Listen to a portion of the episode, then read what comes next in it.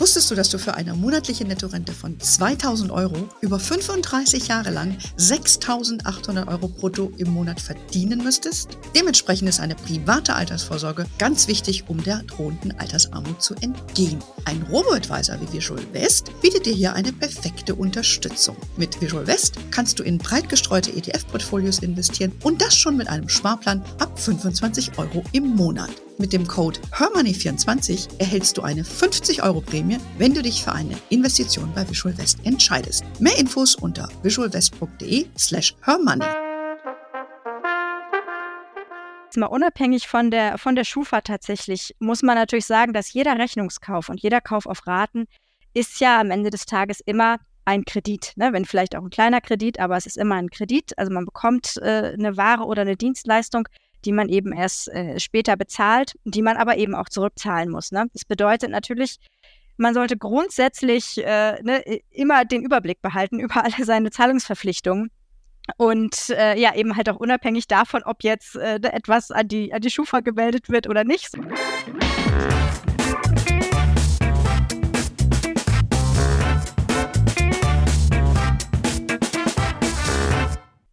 Begrüße euch super herzlich zum Her Money Talk, dem Geld- und Karriere-Podcast für Frauen.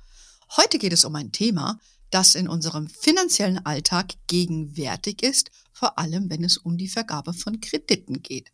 Es geht heute nämlich um die Schufa. Wir wollen genauer schauen, was die Aufgabe der Schufa ist, wie sie arbeitet und wir beantworten die Fragen, die wir von euch aus unserer Community äh, erhalten haben zu der Schufa. Und meine Gesprächspartnerin ist äh, Annalena Rave. Annalena ist Pressesprecherin der Schufa und ja, du bist schon seit über zehn Jahren im Unternehmen. Äh, du hast dort schon dein Volontariat absolviert und dann deine Karriere da total toll voran, äh, äh, vorangetrieben, hätte ich fast gesagt, hat sich da toll entwickelt. Und äh, deshalb hast du ganz viele Insights in die Schufa und das wollen wir jetzt hier mal hören. Erstmal ganz herzlich willkommen im Harmony Talk, äh, Annalena. Ja, vielen Dank. Ich freue mich, dass ich dabei sein darf. Danke für die Einladung. Sehr gerne. Äh, das ist ja nun nicht so ganz einfach, die Schufa äh, da überhaupt äh, jemanden live dran zu bekommen. Von daher wissen wir das sehr zu schätzen. Sag mal, was mich natürlich als erstes umtreibt. Du bist ja schon lange dabei, dass sich auch entschieden, deine Karriere zu machen dort. Was sind denn so die Reaktionen, wenn dich jemand fragt, ach so, auf einer Party, hey, was machst du, was machst du? Äh, was, was kommt denn da so, wenn, wenn du sagst, du bist bei der Schufa? Ja, schöne Frage. Also in der Regel äh, muss man erstmal sagen, es kommt äh, immer eine Reaktion. Also in den meisten Fällen hat, hat das Gegenüber schon mal irgendwie von der Schufa gehört. Also wir haben ja einfach auch eine, eine wahnsinnig äh, hohe Markenbekanntheit. Das würden sich andere Unternehmen ja, ja vielleicht wünschen. Äh, ne? Aber ja, jeder hat zumindest irgendwie schon mal von der Schufa gehört oder den Namen äh, zumindest schon mal.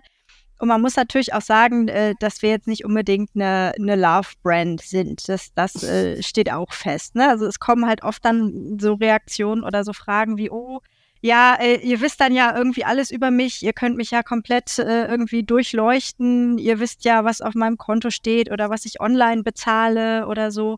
Ähm, ja, aber eben auch solche, äh, solche Reaktionen wie, ja, ich bin ja bei euch nicht gespeichert, weil ich bezahle ja immer alle meine Rechnungen oder so. Oh. Also da ist, ähm, wenn man das so zusammenfassen möchte, ist so mein Eindruck, dass da relativ viel so ähm, ja, gefährliches Halbwissen teilweise äh, draußen mhm. rumschwirrt, was die Schufa denn so macht oder auch was wir eben auch äh, nicht machen. Und äh, ja, genau, von daher ist es immer wieder auch dann tatsächlich spannend, mit Leuten sich auszutauschen und eben ja, ein bisschen mehr darüber zu erzählen, wie die Schufa so funktioniert, was, was unser Sinn und Zweck und genau. unser Nutzen eigentlich ist. Ne? Und deshalb wollen wir heute sprechen, weil ich genau. bin, gehöre auch zu, zu der Kategorie gefährliches Halbwissen.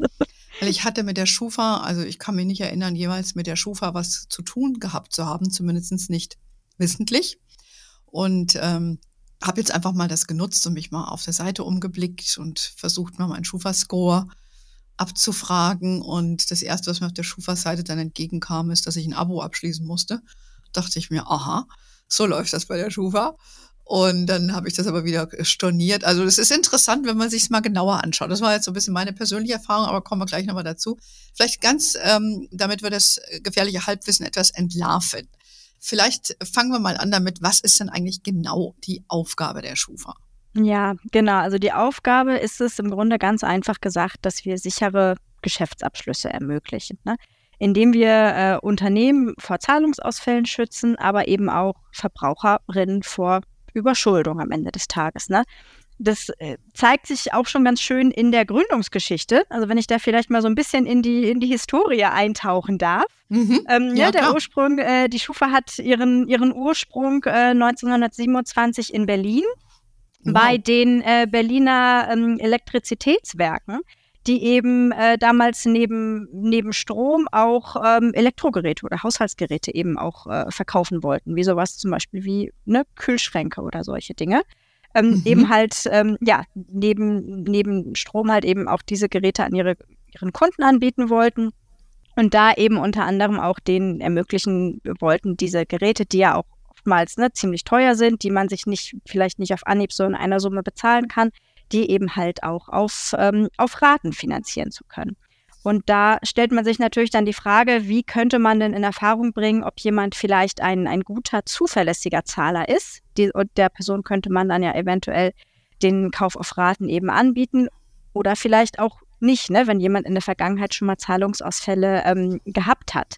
Nun war mhm. es ja bei den äh, Berliner Elektrizitätswerken so, die hatten ja schon, dadurch, äh, dass sie eben halt auch Strom äh, an, die, an die Kunden verkaufen, eben schon ein gewisses Maß an Zahlungserfahrung, eben mit ihren Kunden. Ne? Sie wussten eben, wer kann denn pünktlich, äh, ne, wer zahlt pünktlich seine, seine Stromrechnung, wer eben auch nicht.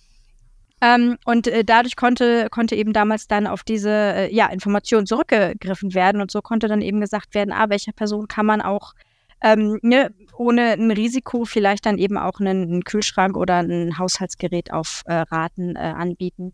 Mhm. Und so halt eben auch, äh, ja, die Idee dahinter war halt eben, so konnte man deutlich mehr Menschen überhaupt äh, diese so eine Finanzierung anbieten, die sich dann eben solche Geräte auch leisten konnten. Und die Unternehmen konnten am Ende des Tages aber natürlich auch einfach mehr Geräte dann am Ende auch ähm, verkaufen. Dadurch, dass sie halt mhm. eben unterschiedliche ähm, Bezahloptionen auch anbieten konnten tatsächlich. Ne? Und so ist die Schufa eben mal entstanden und so ja arbeiten wir im Grunde auch heute noch. Ne? Also indem jemand als oder ich als Unternehmerin eben halt weiß, ne, da ist jemand, der hat in der Vergangenheit immer Rechnungen pünktlich bezahlt. Ähm, dieser Person kann ich äh, jetzt auch guten Gewissens sozusagen einen Kredit oder einen Kauf auf Rechnung eben anbieten. Und das ermöglicht eben einfach mehr Menschen einen Zugang zu Produkten oder auch Dienstleistungen, ermöglicht aber natürlich auch Unternehmen am Ende des Tages mehr äh, ja, mehr Produkte und Leistungen eben auch ähm, ja, umzusetzen. Ja, macht ja total Sinn, hört sich gut an. Das äh, kommt da dann gleich zu der nächsten Frage. Welche Daten sammelt ihr eigentlich? Also wie ich dir eben schon sagte, ich hatte bewusst keine äh, Berührungspunkte mit der Schufa. Aber sicherlich spielt sich da ja im Hintergrund eines, einiges ab, weil ich habe ja schon mal eine Hypothek aufgenommen ja, vielleicht führst du uns da mal ein, was da so automatisch irgendwie gesammelt, gespeichert wird. Das würde mich jetzt auch mal sehr brennend interessieren. Ja, genau. Es ist auch eine Frage, die sehr oft kommt. Also von daher sehr gerne. Ne? Also die Schufa speichert äh, kreditrelevante Informationen. Das heißt, ähm, ne, wir haben, wir arbeiten nach einem sogenannten Gegenseitigkeitsprinzip. Das heißt, Unternehmen, die bei uns als äh, sogenannte Vertragspartner angeschlossen sind, die melden uns eben Informationen über ihre Kundinnen und Kunden und die können im Gegenzug auch Auskünfte von uns eben über das Zahlungsverhalten ihrer äh, Kundinnen und Kunden beziehen. Also es kann zum Beispiel sein, dass uns eine Bank ähm, die Information meldet, ob eben ein Kredit abgeschlossen worden ist, ein Hypothekenkredit gehört zum Beispiel auch dazu, oder ob ein Girokonto eröffnet worden ist, äh, ne, ob es äh, Kreditkarten gibt, äh, also solche Informationen werden uns gemeldet. Das sind sogenannte Positivinformationen, also eben Informationen darüber, dass eine eine, ähm, ja, ein, ein Kreditgeschäft abgeschlossen worden ist. Ähm, und dann speichern wir aber natürlich äh, darüber hinaus auch Informationen eben zu Zahlungsausfällen. Ne? Also eben, ob es äh, ja ausstehende Zahlungsverpflichtungen gibt, ob es ein Insolvenzverfahren gibt, ob es titulierte Forderungen gibt. Ähm, sowas speichern wir eben natürlich auch. Ähm, was man vielleicht noch dazu sagen muss, ähm, wir haben tatsächlich zu über 90 Prozent aller Personen, die bei uns gespeichert sind, haben wir nur sogenannte Positivdaten. Also nur Informationen, die belegen, dass jemand in der Vergangenheit immer seinen Zahlungsverpflichtungen ordnungsgemäß nachgekommen ist. Okay, das heißt, das sind primär Banken oder Finanzdienstleister, äh, die euch Informationen geben, die sie dann auch im Gegenzug abfragen, wenn sie sie brauchen, bei der Kreditvergabe zum Beispiel, oder? Und ja, so muss man das so, muss man das so sehen. Oder kriegt ihr auch Informationen von, ich sage jetzt mal von so einem Grundbuch, wie viel Immobilien eine Person besitzt oder ob sie eine GmbH hat. Solche Informationen haben wir tatsächlich nicht. Also wir okay. haben, ne, im Großteil unserer Vertragspartner sind genau Banken, Finanzdienstleister, Bezahldienstleister, ne, aber eben auch ähm, ja, Stromversorger, Telekommunikationsanbieter, Online-Händler, Versandhandel, ne? also alle, die, die quasi im, im täglichen äh, Geschäft Kreditgeschäfte eben abschließen oder ermöglichen, die können bei uns Vertragspartner werden. Das ist ja kein, also ist keine Pflicht, es besteht kein, kein äh, Zwang sozusagen, dann mit der Schufa zusammenzuarbeiten, aber die können mit uns zusammenarbeiten und eben Informationen von uns beziehen und im Gegenzug auch äh, Informationen an die Schufa melden. Na gut, ist ja so ein Geben und Nehmen. Ne? Weil die wollen ja auch wissen, genau. wer die Kundinnen sind und so weiter. Äh, wie, wie finanziert sich denn im Kern die Schufa? Lebt ihr dann von den Unternehmen, die euch die Daten dann abfragen dürfen? Ist das das hauptsächliche Geschäftsmodell, außer wenn Anne einmal nach 50 Jahren einmalig auf die Schufa-Seite geht? Das ist wahrscheinlich nicht so lukrativ. Ähm, genau, also wir haben sozusagen, ich sag mal, zwei Kundengruppen. Ne? Das sind, wie du richtig sagst, einmal natürlich äh, zum, zum überwiegenden Teil eben die Unternehmen, die bei uns Vertragspartner sind, die Informationen von uns beziehen, die äh, ne, bezahlen natürlich für diesen Service auch eine, äh, eine, eine gewissen, äh, ja, einen gewissen Betrag. Gebühr. Äh, eine mhm. Gebühr, genau, ja, so kann man das sagen. Ähm, wir haben aber natürlich auch äh, Privatkundinnen und Kunden, also das sind Personen, die sich eben halt, ähm, ja, die sich bei der Schufa zum Beispiel äh, eine Bonitätsauskunft bestellen, weil sie den einem, den einem Vermieter zum Beispiel vorlegen wollen oder auch einem, einem Arbeitgeber in bestimmten Fällen. Oder auch die zum Beispiel sagen, ja, ich, ich möchte mich äh, rund um die Uhr informieren lassen, wenn irgendwie neue äh, Informationen zu mir gespeichert worden sind oder wenn Anfragen eingehen. Also da muss man mhm. sich einmal äh, bei der Schufa eben äh, kostenpflichtig registrieren, dann kann man diese Informationen eben auch bei uns ähm, beziehen. Genau, das war das, was ich gemacht habe, aber ich wollte ja nur mal meinen Score haben, den kann man dann auch umsonst abfragen. Man genau. kann dann wieder kündigen. Es gibt dann so einen Monat umsonst. Aber ja. äh, da habe ich gesehen, da gibt es noch mehr Sachen. Aber es kann ja, es ist auch interessant, da, wenn, wenn, dass man wissen will, wer abgefragt hat. Bedeutet das jede Meldung, also ob jetzt ein Amt anfragt oder ob, ja, ich finde, es, es gibt ja auch heute Möglichkeiten, dass Ämter abfragen dürfen auf den Konten, wie es um die, um die Personen steht. Solche Sachen werden dann mitgeteilt, wenn jemand abgefragt hat, persönliche Daten, also von mir als Einzelperson? Ja, man so ein genau, Abo also abschließt. Genau, nein, also vielleicht muss man dazu nochmal sagen, es gibt natürlich auch die kostenlose Auskunft, ne, die man, ähm, die, da muss man auch nicht äh, irgendwie ähm, erst ein Abo abschließen und das dann wieder kündigen oder so, sondern man kann einfach äh, direkt bei uns auf der Webseite online, aber auch per, per Post oder per, äh, per E-Mail ähm, kann man sich eine kostenlose Datenkopie bestellen. Also es geht auch bei uns über die Webseite direkt.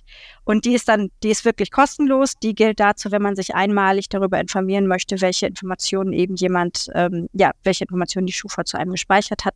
Da steht auch drin, welche Informationen äh, Unternehmen erhalten haben, welche Unternehmen angefragt haben und eben auch welche Scorewerte bei Auskunft vermarktet worden mhm. sind. Also das steht alles in dieser kostenlosen Auskunft drin, die man eben auch bei uns kostenlos bestellen kann. Also dafür muss man mhm. nichts bezahlen.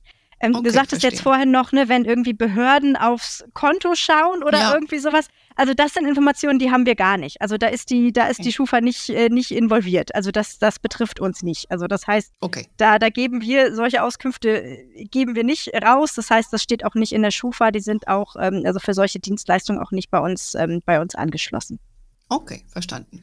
Also, äh, Daten, wie die reinkommen, weiß ich auch. Was man abfragen kann, habe ich verstanden. Und dann gibt es ja den ominösen Schufa-Score.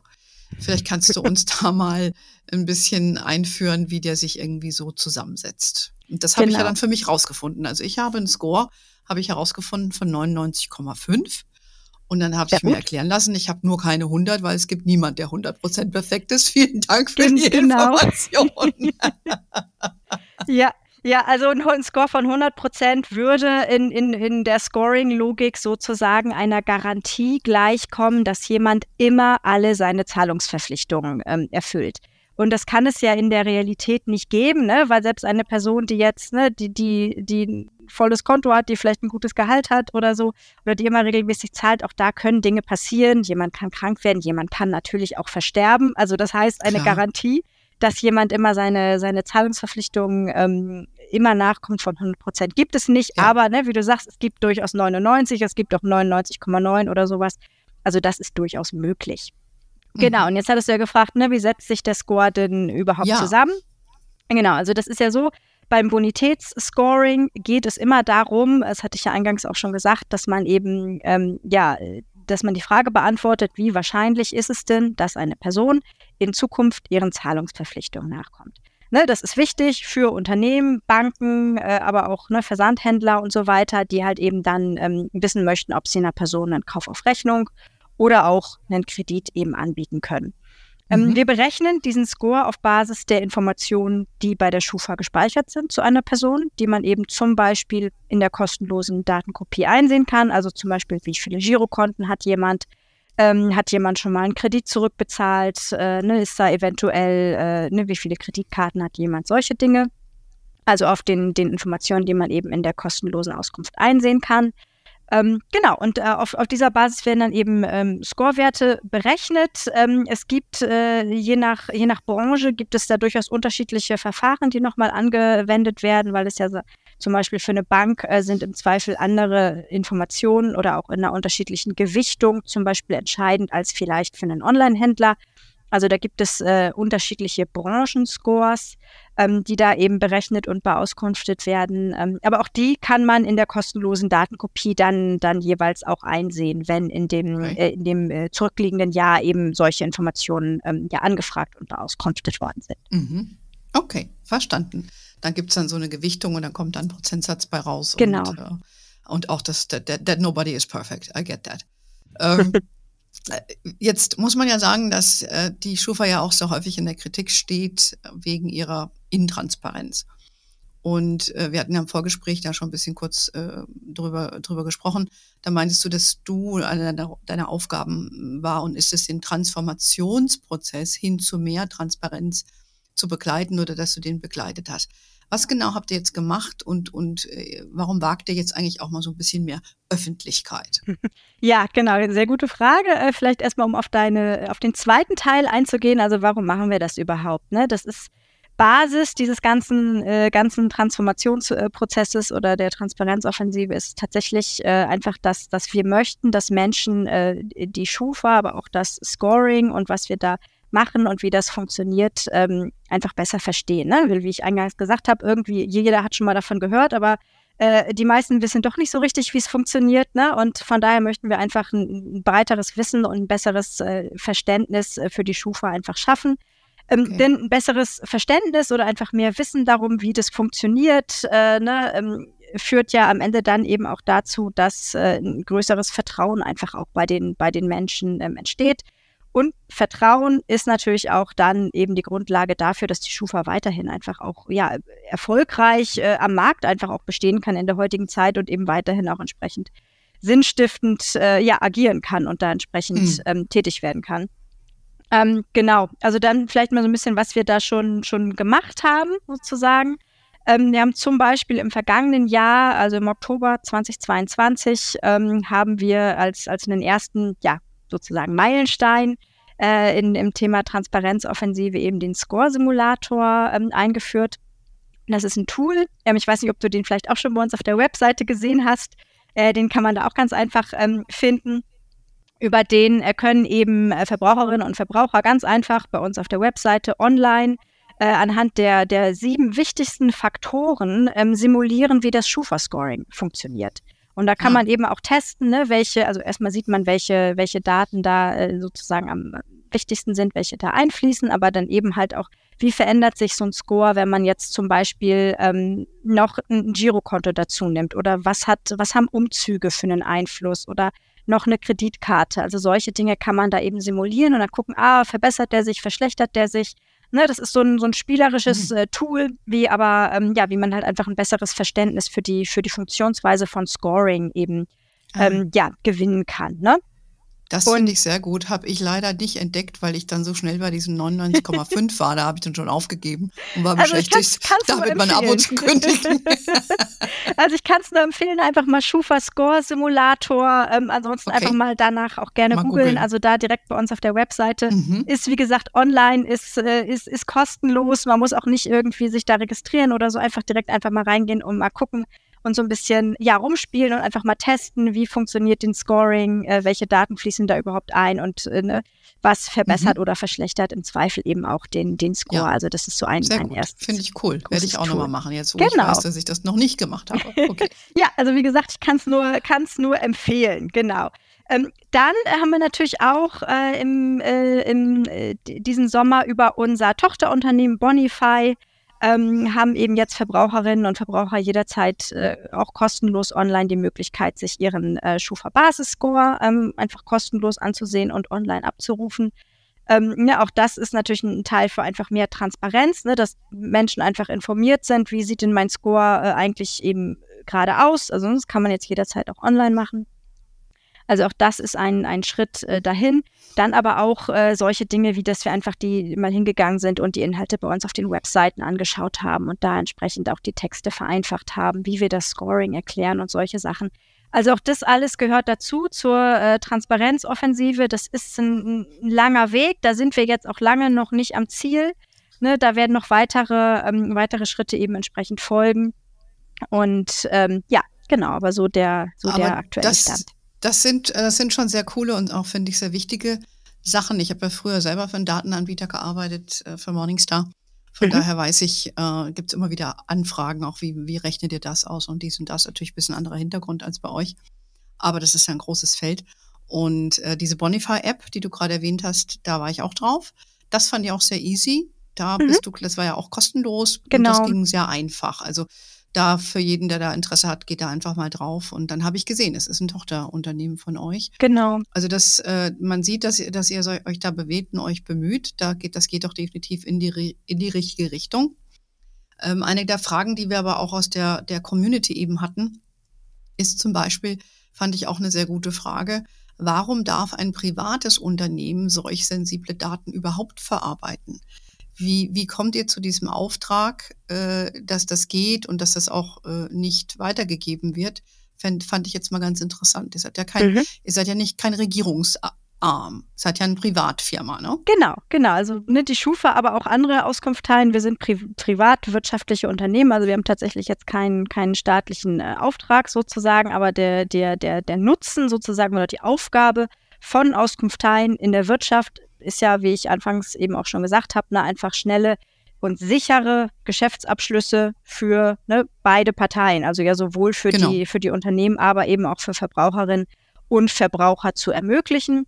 Die Arbeit von Auskunfteien ist auch sehr streng tatsächlich gere äh, gesetzlich geregelt und auch an Auflagen äh, gebunden. Ne? Das ist natürlich zum einen einfach die EU-Datenschutzgrundverordnung, die ja für alle Unternehmen, die mit Daten arbeiten, gilt, aber eben natürlich auch für Auskunfteien wie die Schufa aber eben auch durch das ähm, ja, Bundes, äh, Bundesdaten, Bundesdatenschutzgesetz. Ähm, außerdem ne, werden wir beaufsichtigt eben durch die jeweils äh, zuständigen Landesdatenschutzbehörden.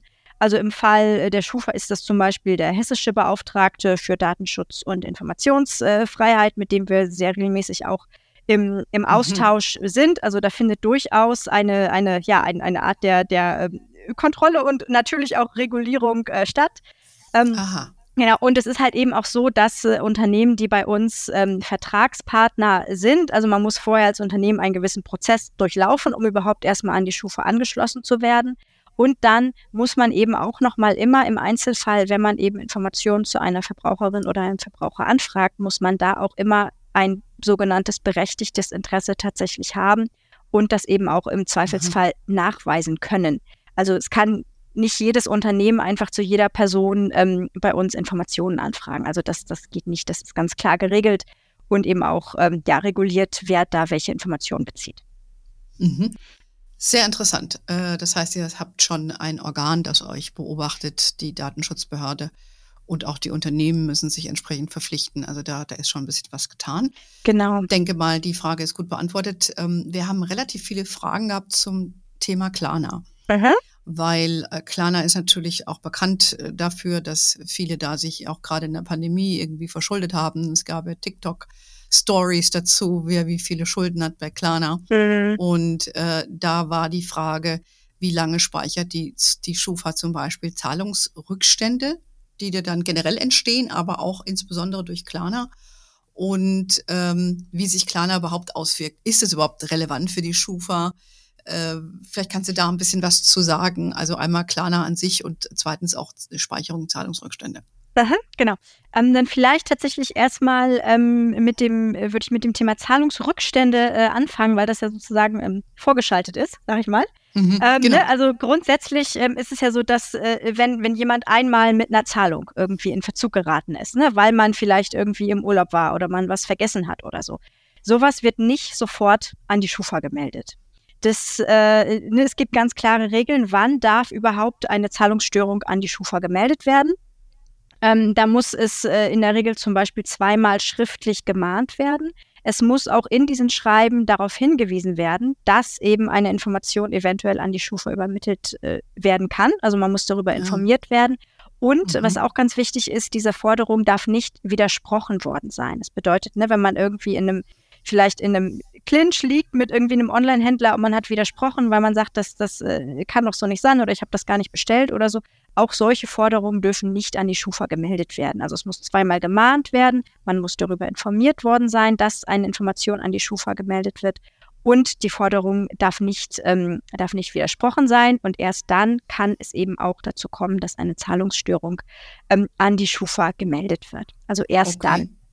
dann. Mhm, verstanden. Also das ist auch ganz klar, ähm, ganz klar reguliert. Also wenn man einmal irgendwie eine Rechnung äh, drei Tage zu spät bezahlt hat oder so, dann, ne, hm. das, sowas wird nicht Kommt an die Schufa vermeldet. Ne? Ja. Genau, gerade in der heutigen Zeit, ne, das ist, kann ja, genau. kann ja schon noch mal passieren. Also da, ähm, ne, das, sowas äh, wird nicht an die Schufa gemeldet. Also da gibt es einen entsprechenden Prozess. Und äh, genau, an, an dem Ende mhm. steht dann sozusagen der, der Negativeintrag. Aber da muss mhm. auch erstmal entsprechend, äh, ja, was vorher passiert sein. Genau.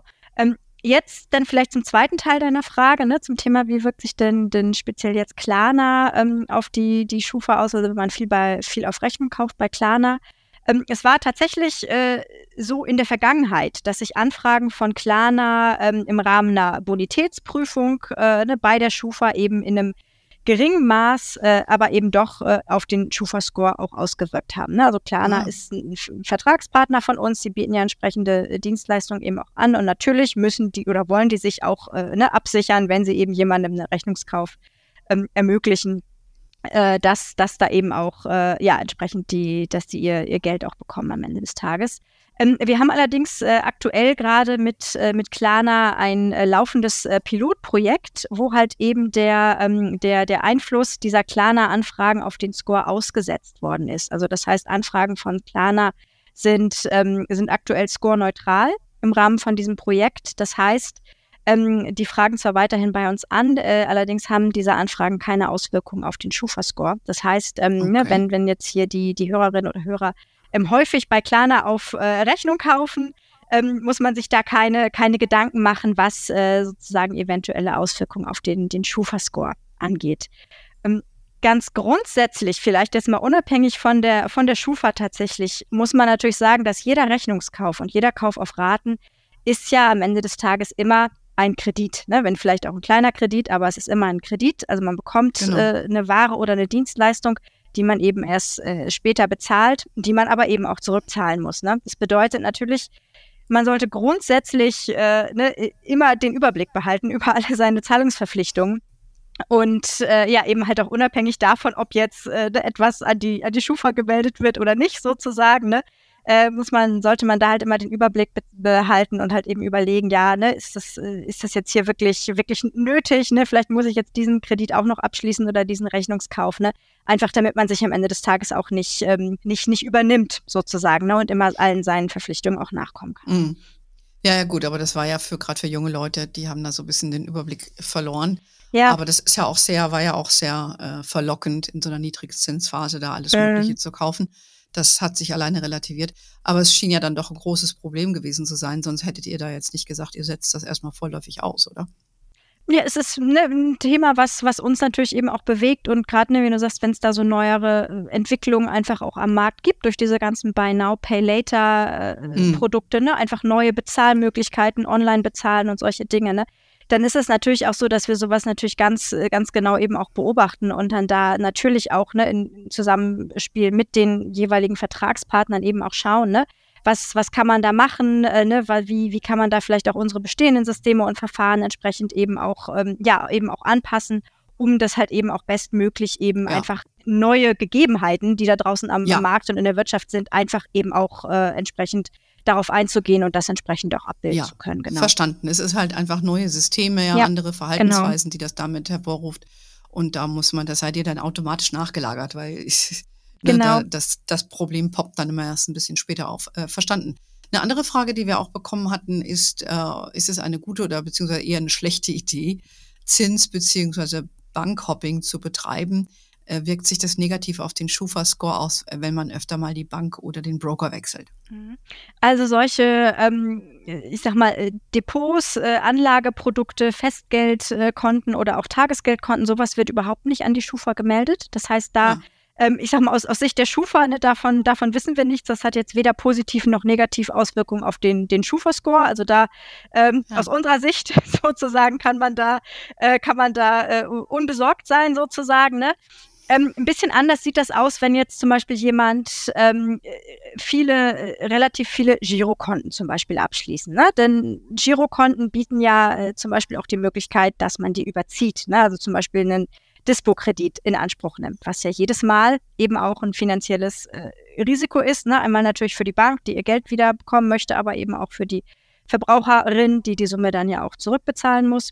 Mhm. Ähm, und da ist es tatsächlich so, dass äh, unsere Statistik eben zeigt, ähm, je mehr Girokonten jemand hat, desto größer ist statistisch gesehen ähm, eben die Ausfallwahrscheinlichkeit. Also ne, je mehr ah. Girokonten es gibt, desto größer ist einfach die Wahrscheinlichkeit, dass es da auch mal zu Zahlungsausfällen kommt. Das heißt, äh, ne, viele Girokonten können sich unter Umständen tatsächlich äh, negativ auf den Schufa-Score auswirken.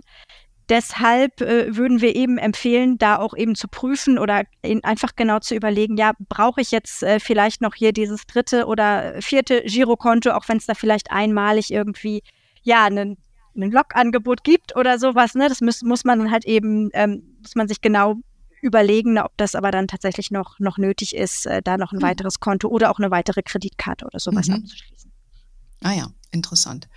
Habe ich für mich noch nie drüber nachgedacht, äh, wie viele Kreditkarten. Ich habe mehrere Kreditkarten, ob das jetzt negativ oder positiv ist und die habe ich aber auch schon ewig. Ich schließe genau. jetzt auch keine neuen ab. Ja, da, da vielleicht noch so dauern. grundsätzlich äh, ne, ist, es, ist es statistisch tatsächlich so, dass, dass je, je länger man ein Konto oder auch eine Kreditkarte oder so hat oder auch mehrere Kreditkarten oder mehrere Konten, wirkt es sich in der Regel positiv aus, wenn man die, also je länger man die hat. Ne? Also das, weil, weil ja. das heißt ja übersetzt äh, sozusagen, dass da jemand ähm, schon sehr lange, sehr verantwortungsbewusst immer seine Kreditkartenrechnung zum Beispiel bezahlt. Ne? Das heißt, äh, alte Informationen sozusagen haben in der Regel einen, äh, einen, einen positiven Einfluss. Also lange Vertragsbeziehungen okay. haben in der Regel einen positiven also ist Einfluss. Einfach das ist auch mal toll, wenn man alt wird, weil dann äh, hat man hat unter anderem auch diesen Vorteil, ja genau. Apropos Score, das ist jetzt äh, die letzte Frage. Mhm. Äh, was muss man tun, um seinen Score zu verbessern? Also außer jetzt wie ich einfach nur alt werden und dieselbe Bank behalten. Vor allen Dingen die Frage war auch, was kann man tun, um den schnell zu verbessern, wenn man zum Beispiel eine Wohnung kaufen will oder so. Mhm, ja. Gibt es da also, Möglichkeiten?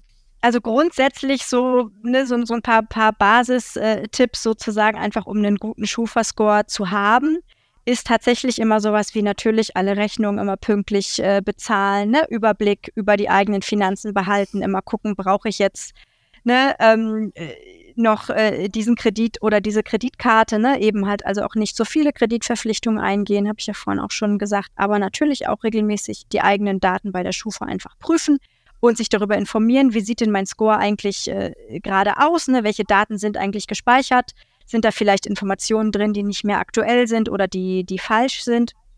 Also das kann man natürlich tun.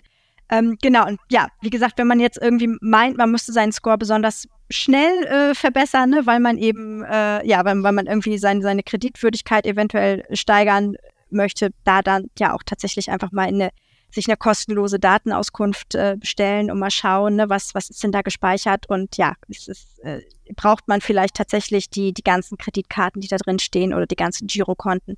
Könnte man vielleicht sogar welche, die, mhm. ähm, die man neu aufgenommen hat oder so, eventuell auch wieder kündigen. Ne? No, das ist doch schon sehr konkret.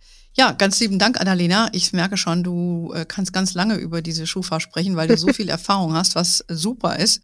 Und äh, gerne kommen wir nochmal auf dich zu. Wir wollten aber heute einfach unseren Hörerinnen mal die Möglichkeit äh, geben, zu verstehen, was die Schufa genauer macht und äh, ihre Fragen, die sie an euch hatten, hier zu beantworten oder beantwortet zu bekommen. Und ich denke, das ist uns jetzt im ersten Aufschlag gelungen.